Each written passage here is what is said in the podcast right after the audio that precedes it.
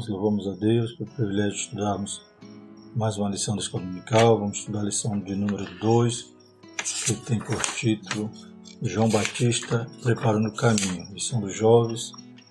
O trimestre nós estamos estudando o tema Jesus, o Filho de Deus, os sinais e ensinos de Cristo no Evangelho de João.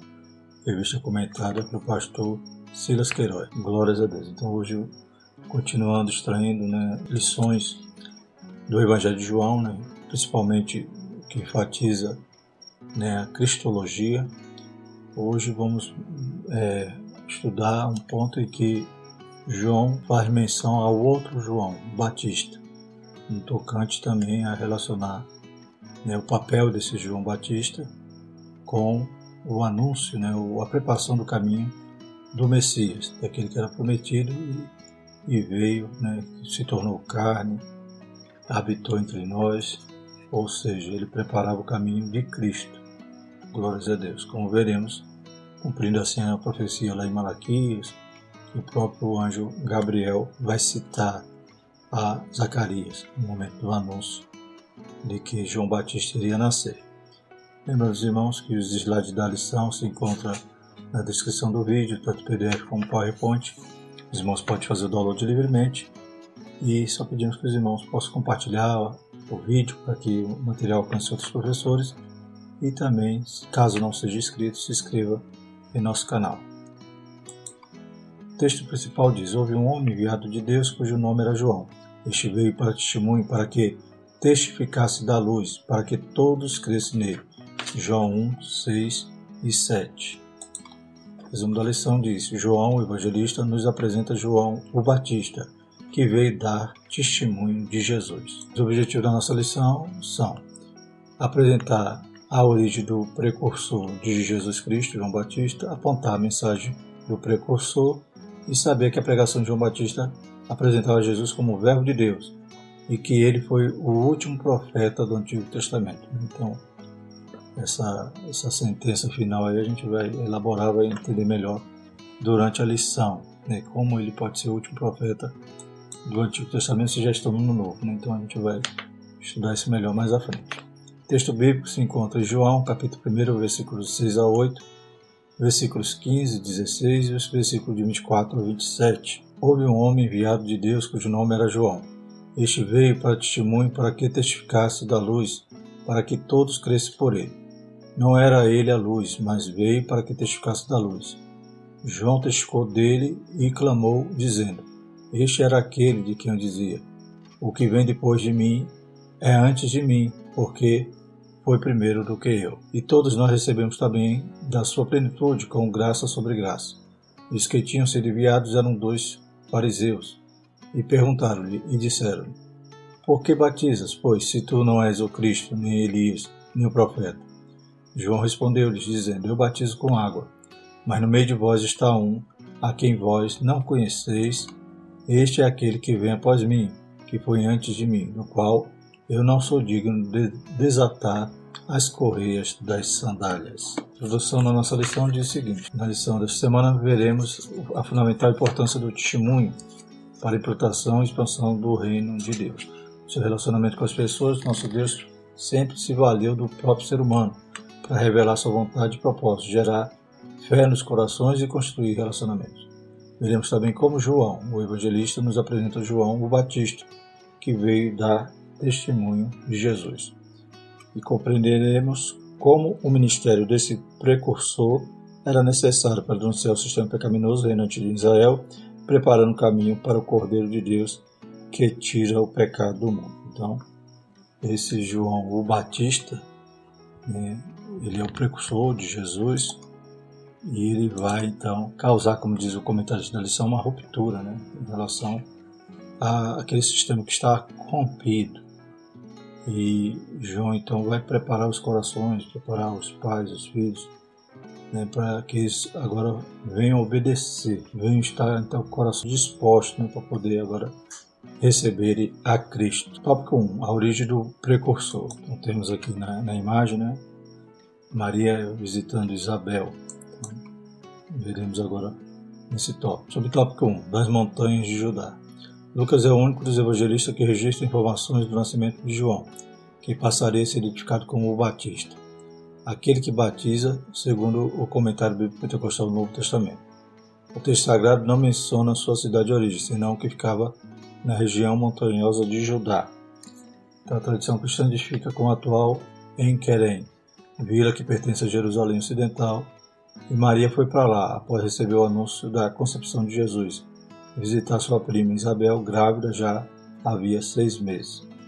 Então, né, a gente vê no relato bíblico que Gabriel anuncia a Zacarias a respeito do filho que ele ia ter, do filho que Isabel ia gerar no seu ventre, e seria então, teria esse grande destaque, seria o precursor do Cristo, né? seria aquele que iria como a virtude de Elias, né? como diz lá na, na profecia de Malaquias. Então acontece que Isabel engravida e só depois de seis meses né, Maria também recebe a visita do anjo para lhe dar essa mensagem também que ela agora geraria né, do Espírito Santo o, o Messias, né, o Cristo. Lá em Lucas 1, 39 e 41 nós vemos então esse relato. Naqueles dias levantando-se Maria foi apressada às montanhas a uma cidade de Judá e entrou em casa de Zacarias e saudou a Isabel. E aconteceu que, ao ouvir Isabel a saudação de Maria, a criancinha saltou no seu ventre. Isabel foi cheia do Espírito Santo. Então a gente vê que João Batista era cheio do Espírito Santo desde o ventre, como vemos também em outra passagem. O precursor, portanto, nasceu antes do Messias. Eis que também Isabel, tua prima, concebeu um filho em sua velhice. E é este o sexto mês para aquela que era chamada estéreo. Lucas 1,36. Então, João Batista nasce seis meses antes de Jesus. Segundo subtópico, o anúncio a Zacarias. O plano de Deus estava sendo fielmente executado. Primeiro Gabriel que visitou Maria e anunciou-lhe a obra do Espírito Santo para a encarnação do Filho de Deus, já havia estado com o sacerdote Zacarias, homem justo temente a Deus, anunciando-lhe o nascimento de João, precursor do Messias. Então, lá em Lucas 1, 5 e 6 diz: Existiu no tempo de Herodes, rei da Judéia, um sacerdote chamado Zacarias, da ordem de Abias, e cuja mulher era das filhas de Arão, e o seu nome era Isabel, e eram ambos justos perante Deus andando sem repreensão em todos os mandamentos e preceitos do Senhor. Então Deus viu esse casal justo, né?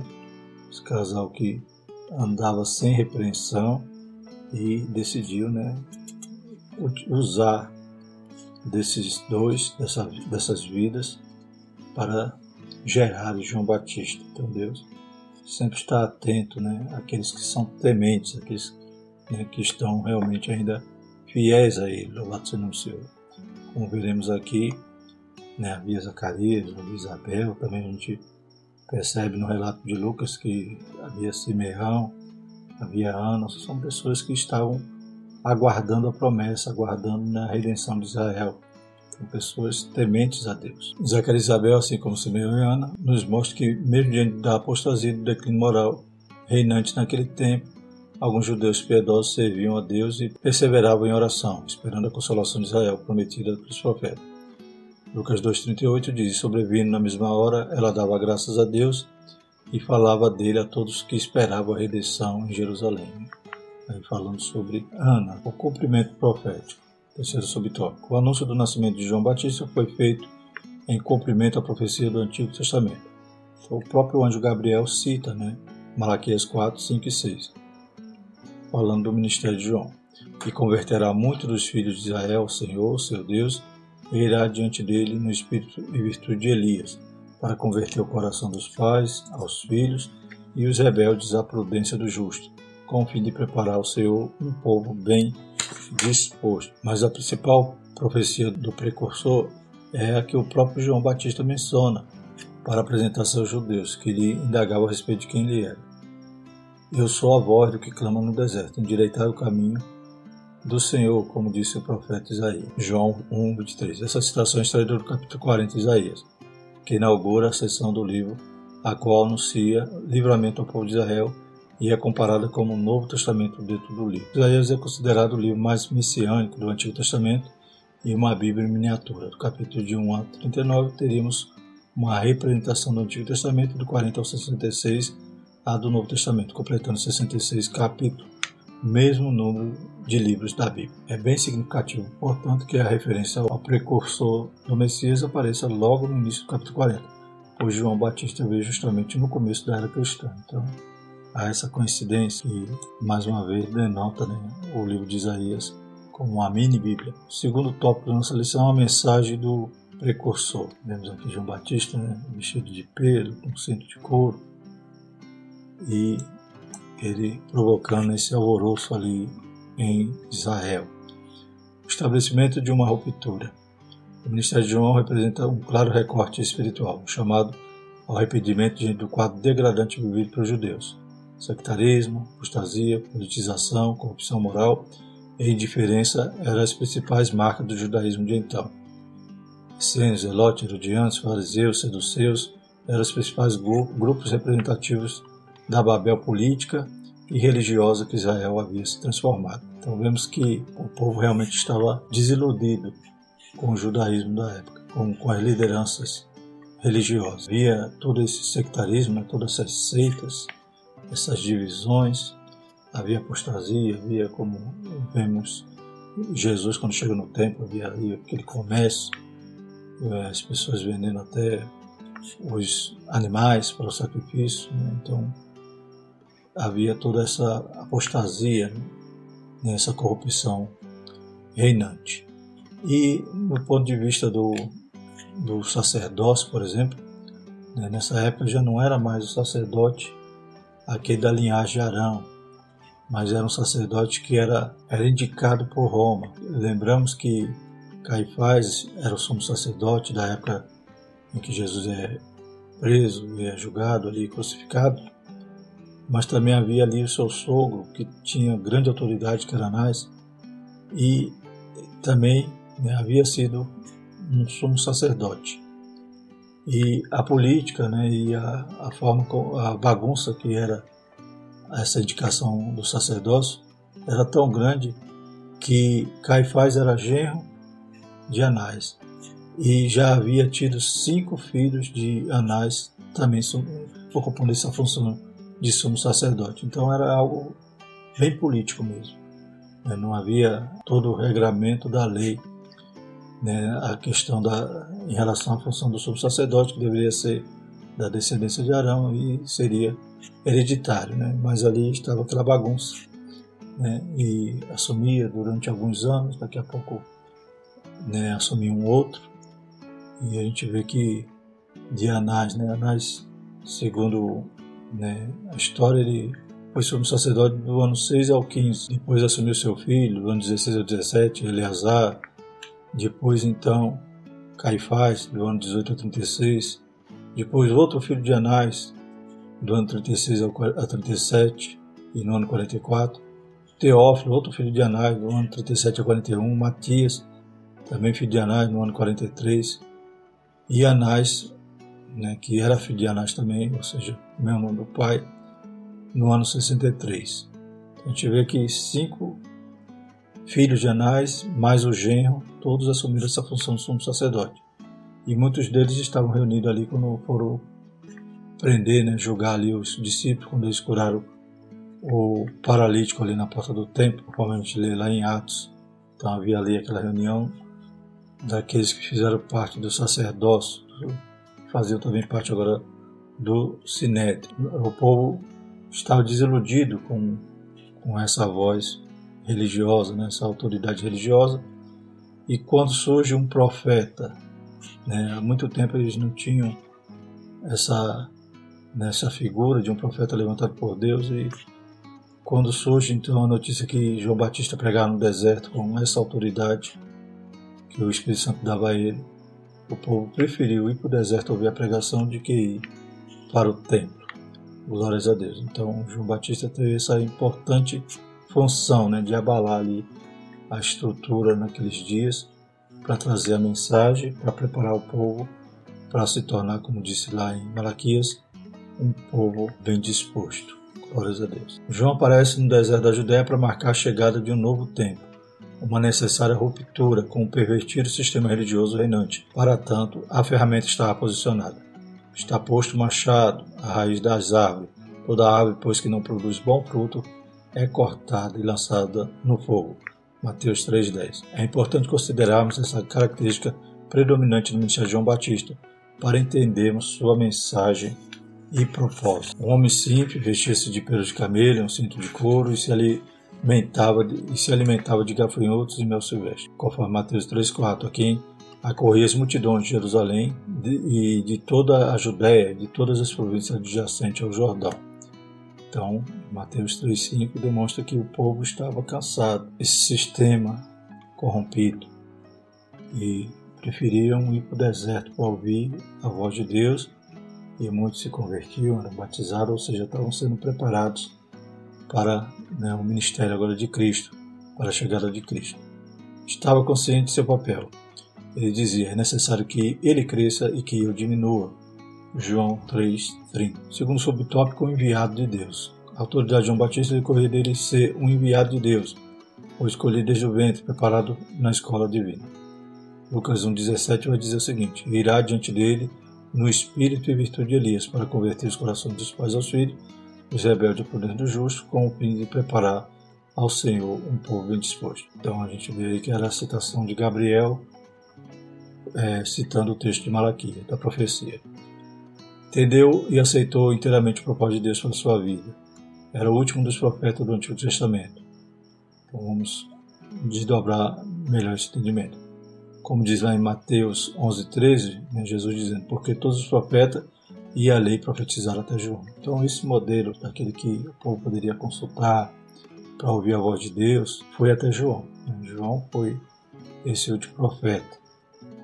É, a partir daí né, nós temos então Cristo, né, a revelação de Cristo e temos a palavra, né, a, a profecia das profecias e quando a gente vai falar mais à frente sobre os dons ministeriais de profeta, a gente vê que o, o dom de profeta é um dom relacionado à palavra. Né? Então ele era um pregador eloquente que expunha os ensinos de Cristo. Então não era mais aquele que servia de, de mediador, né? Servia de intermediário, ou seja, Deus falava através dele e muitas das vezes o povo consultava também a Deus através do profeta como acontecia no Antigo Testamento. Então esse modelo não existe mais. João foi o último. É, terceiro subtópico, uma mensagem contundente. João Batista pregava o arrependimento para perdão dos pecados. Sua mensagem era contundente. Raça de víbora, quem vos ensinou a fugir da ira que está para vir? Produzir, pois, frutos dignos de arrependimento, e não comeceis a dizer em vós mesmos, tenho Abraão por pai. Porque eu vos digo que até destas pedras pode Deus suscitar de Abraão. Lucas 3, de 7 a 8. Então Batista não se iludia com religiosidades. Tinha uma mensagem transformadora que exigia de todos mudança de atitudes. Quem tiver duas túnicas, que reparta com quem não tem, e quem tiver alimentos, que faça da mesma maneira. Então a gente vê esse texto, né, contundente, raça de vibra. É claro que ele não tratava né, a todo o povo, aqueles que vinham, os, os pobres, aqueles que vinham realmente com sinceridade, não chamava de raça de vibra. Tanto é que em Mateus nós temos essa explicação, porque ele estava né, com essa mensagem tão, tão forte. Então, em Mateus, no capítulo 3, versículo 7, a gente vê: E vendo ele muitos dos fariseus e dos saduceus que vinham ao seu batismo, disse-lhes: Raça de vibra, quem vos ensinou a fugir da ira futura? Então, quando João falava assim, é que o Espírito revelava a ele que ali no meio tinha aqueles né, hipócritas, aqueles que vinham ali apenas para se mostrar piedosos, né, até receber o batismo, mas de forma né, desonesta. Né. Tanto é que quando Jesus depois, né, eles tentam interrogar Jesus em um determinado tema, Jesus vai perguntar a eles, e o batismo de João era de Deus ou era dos homens? Eles ficam ali sem poder responder, porque se dissesse que era de Deus, eles estariam confirmando que tudo que João falou era verdade. Se falasse que era dos homens, eles seriam né, até é, repreendidos ali pela multidão, porque a multidão reconhecia que João era um profeta. Então, esse termo, raça de víbora, normalmente era o Espírito Santo que revelava né, aqueles que estavam misturados no povo que vinha com sinceridade se arrepender e se batizar. Então havia essa mensagem né, que exigia mudança de atitude e mudança de caráter, como dito aos cobradores de imposto e aos soldados respectivamente.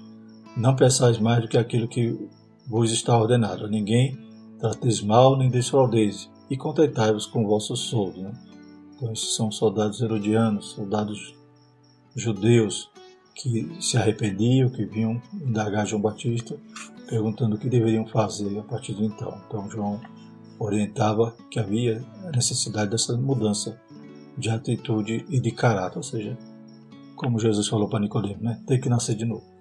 Essa mensagem despertou a consciência dos homens acerca do seu estado pecaminoso, preparando o caminho para a chegada do Messias, o Cordeiro de Deus, que tira o pecado do mundo. Então, João cita isso lá em João 1:29. No dia seguinte, João viu Jesus que vinha para ele e disse: Eis o Cordeiro de Deus que tira o pecado do mundo. Terceiro tópico da nossa lição: o Verbo, o pregador e a pregação. Primeiro subtópico: o último dos profetas do Antigo Testamento. O profetismo sempre fez parte da ação de Deus na revelação de sua vontade e propósitos para a humanidade, especialmente ao povo de Israel. Então sempre Deus se utilizou dos profetas. Como já vimos, João foi o último representante desse ministério do antigo pacto. A lei os profetas duraram até João. Desde então é anunciado o reino de Deus. E todo homem prega força para entrar nele. Lucas 16, 16. O ofício persiste no novo conceito, mas não nos modos veterotestamentários, pois agora temos o canon sagrado. Então, não é o profeta semelhante ao do Antigo Testamento. Agora, o profeta já é um, um ministério relacionado à palavra, ao canon. Né? O, então, é um ministério relacionado à pregação da palavra. É claro que ainda tem o dom de profecia, é uma outra coisa, né? É o Espírito Santo revelando algo e usando né, o profeta para transmitir alguma mensagem. Mas hoje o profeta ele está limitado, né, ou a sua profecia, né, nós devemos julgá-la conforme a palavra. Louvado seja o nome do Senhor. Então, o profeta não tem essa autoridade acima da palavra. Até então, até, jo, até João, que foi o último profeta, era no molde, no molde do Antigo Testamento. O Novo Testamento cita diversas vezes os profetas atuando na igreja. Né? Então, Atos 13.1, por exemplo, diz assim, na igreja que estava em Antioquia havia alguns profetas e doutores, a saber, Barnabé, Simeão, chamado Nige, Lúcio, Sirineu e Manaém, que fora criado com Herodes, o tetrarca e Saulo. Então, em Antioquia havia profeta, havia doutores. Agora é um ministério, né? é, um, é um dom ministerial, como estudamos em meses passados na revista dos adultos. Apesar de atualmente não haver reconhecimento nominal ou designativo, o ministério profético continua existindo como função no poder do Espírito. Aliás, antes de compreendermos os dons ministeriais como títulos ou cargos, precisamos considerá-los como funções dentro do propósito exposto especialmente em Efésios 4, 11 a 16 e 1 Coríntios 12, 28. Qual o propósito desse dom ministerial de profeta?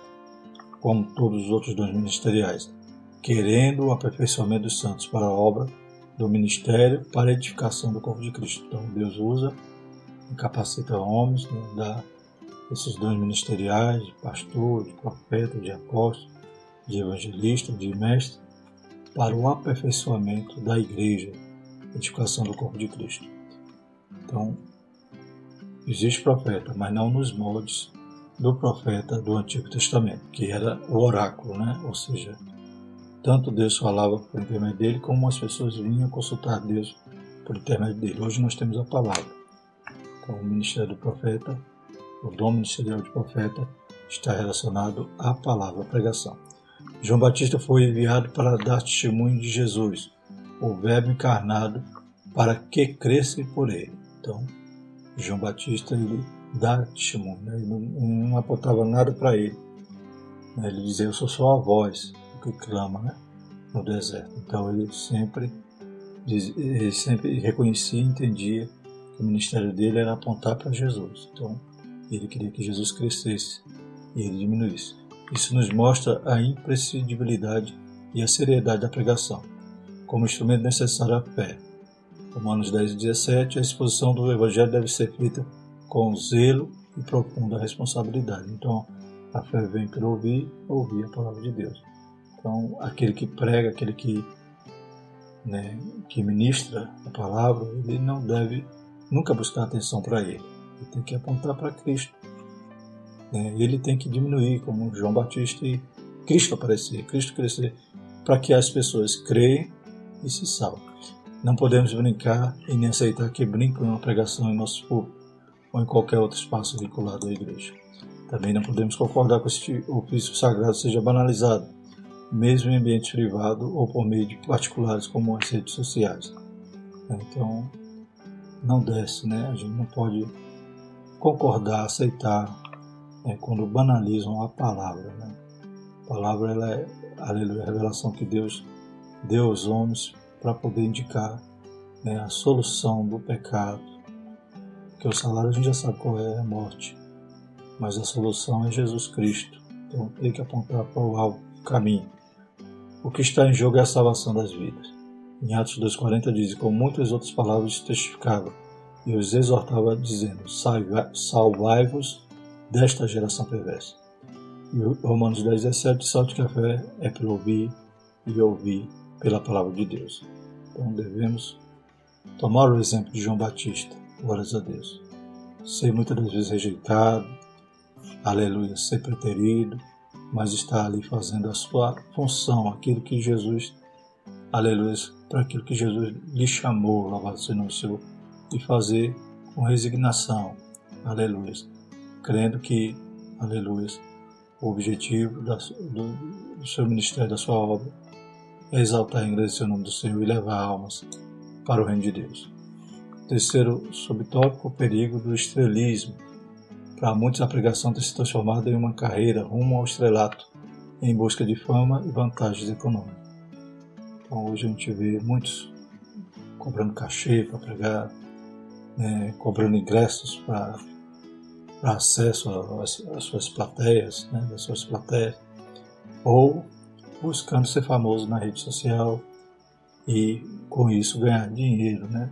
através seu, das suas visualizações. Então busca fama. Né? Então vem pregar todos os meios para poder atrair e engordar as pessoas, de forma que muitas das vezes vai deixar de pregar a verdade para pregar aquilo que agrada. Precisamos amar a palavra de Deus, conhecê-la e ter com ela profundo compromisso, para que possamos discernir heresias, bizarrices e meros espetáculos que infelizmente hoje, aleluia, é o que nós vemos mais.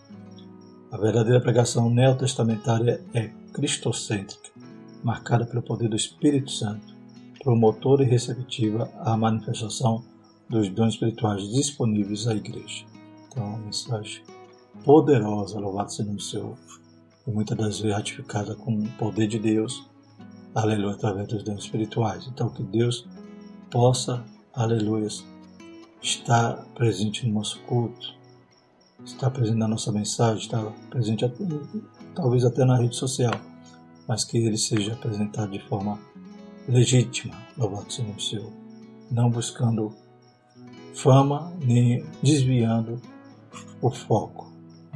Então, pregar o céu, pregar o arrebatamento, pregar a salvação, pregar humilhação, aleluia, pregar a cruz, pregar renúncia, louvado seja o Senhor, pregar a palavra por inteiro, não fatiar a gosto do público, do freguês. Que Deus tenha misericórdia de nós. Ela não é fria ou formal, e nem fundamentada em filosofias, como diz Paulo, porque nada me propus saber entre vós, senão Jesus Cristo e este crucificado.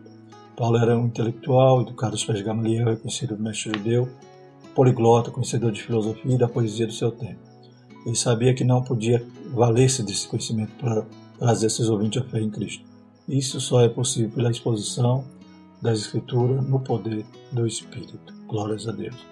Então era a mensagem de Paulo. Só isso, Cristo crucificado, ou seja, aleluia. Ele reputou tudo que ele tinha, tudo que ele aprendeu, tudo que ele sabia a esterco, né, pela excelência daquilo que ele tinha recebido agora de Cristo. Glórias a Deus. Concluindo, irmão João Batista exerceu fielmente seu ministério, tendo cumprido integralmente a vontade de Deus em sua vida. Deixa-nos o exemplo de quão importante é compreender e aceitar o que Deus espera de nós, para que a nossa vida seja plena expressão de sua vontade. João Batista testificou de Cristo como seu precursor. Que sejamos testemunhos de seu poder salvífico e de seu reino eterno porque não tarda se manifestar. Glórias a Deus. Então, João Batista cumpriu sua função, seu papel, o ministério curto. Glórias a Deus. E interessante que não houve milagre, né? João Batista não, não operou nenhum milagre, né? Deus não operou nenhum milagre através da vida de João Batista. Mas a palavra poderosa, glórias a Deus, atraía essas multidões, saía do grande centro ali de Jerusalém e ia para o deserto para ouvir o que Deus, aleluia, tinha a dizer pela boca de João Batista. Louvado seja o nome seu. Que maravilha, né? Lição 3, a próxima lição, primeiro sinal, água em vinho. Então, continuando as lições extraídas aí do livro de João, a gente vai ver, aleluia, continuar falando sobre esse Jesus que é o Filho de Deus, aleluia, sua deidade, sua humanidade, toda a cristologia que podemos aprender do Evangelho de João. Vamos orar, agradecer ao Senhor, pedir graça que o Senhor nos ajude a chegar na próxima semana e estudarmos com os amados. Senhor nosso Deus, nosso Pai, continua abençoando a tua igreja, Pai, continuando livrando do mal, Pai. Cada dia, Senhor Jesus, as coisas parecem piorar em relação, Pai, a essa pandemia ou outras enfermidades que têm assolado a nossa nação. Tem misericórdia de nós, repreenda o mal. Deus vai fomentando, Pai, teus santos, Pai, para ir para a escola dominical, dando graça, dando sede, Senhor Jesus. Que a escola dominical possa crescer, possa, Pai, prosperar, Senhor Jesus, de forma tremenda. Deus Santo, repreenda, Pai, toda a frieza, Pai, repreenda todo empecilho, Pai, que tem se levantado contra a tua obra. Em nome de Jesus, abençoe os jovens, Pai, que eles possam ser verdadeiros João Batista, cheio de poder, cheio de graça, Pai, com a palavra genuína em suas bocas. Em nome de Jesus, nós te pedimos tudo isso e te agradecemos. Amém. E que a graça do nosso Senhor e o amor de Deus e a comunhão do Espírito Santo permaneça sobre nós, hoje e eternamente. Amém.